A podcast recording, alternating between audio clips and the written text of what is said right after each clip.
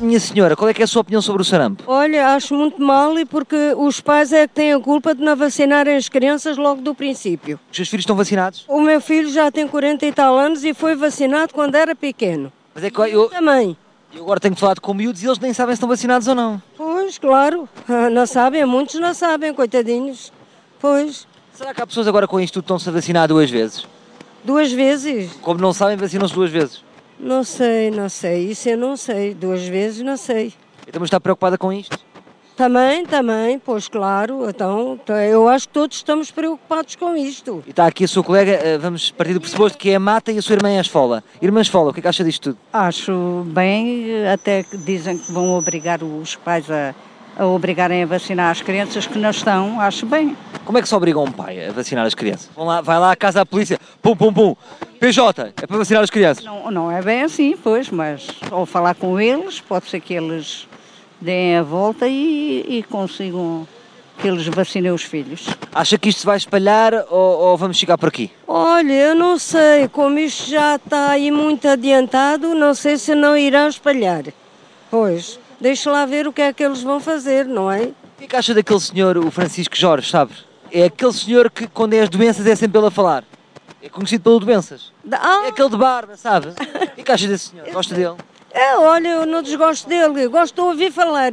Sempre que ele fala, você ouve o que ele diz. Ah, um- Às vezes, às vezes. Penso que esta é questão impertinente. Acha um homem atraente? Atraente? Isso não. Achou atraente? Não sei, eu, pelo menos parece que fala bem e Se essa. ele convidasse para um galão, um galão e uma torrada, alinhava? Era capaz, então por que não? E a irmã? Ah, é, também era. cap- Ah, agora que a irmã quer, também quer. Ah, claro, íamos as duas, pronto. Ele não podia fazer mal só a uma, porque estava a outra. Se ele fizesse bem, fazia bem às duas? Pois, claro, então fazia bem às duas. No fundo era uma, uma paródia com as duas. Ah, isso paródia agora, agora com esta idade, senhor. Nunca se sabe, estamos sempre a ter muito uma boa paródia. Pois. Exatamente.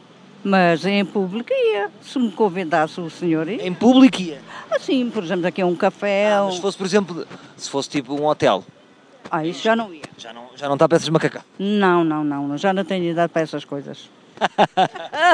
Eu também não, já há 80 anos que vou fazer. Então, mas isto há uma idade para pararmos? Então não é, então diga lá assim certas coisas, não é? Pois. Pronto, eu não sei, mas eu, eu, eu achava que era até, até ao lavar dos cheiros até vendima. Sim, também digo, também digo. É um ditado muito antigo. Até ao levar dos cheiros até vendima, não é? Pois, exatamente, exatamente. Muito obrigado, então. Pronto, obrigada também.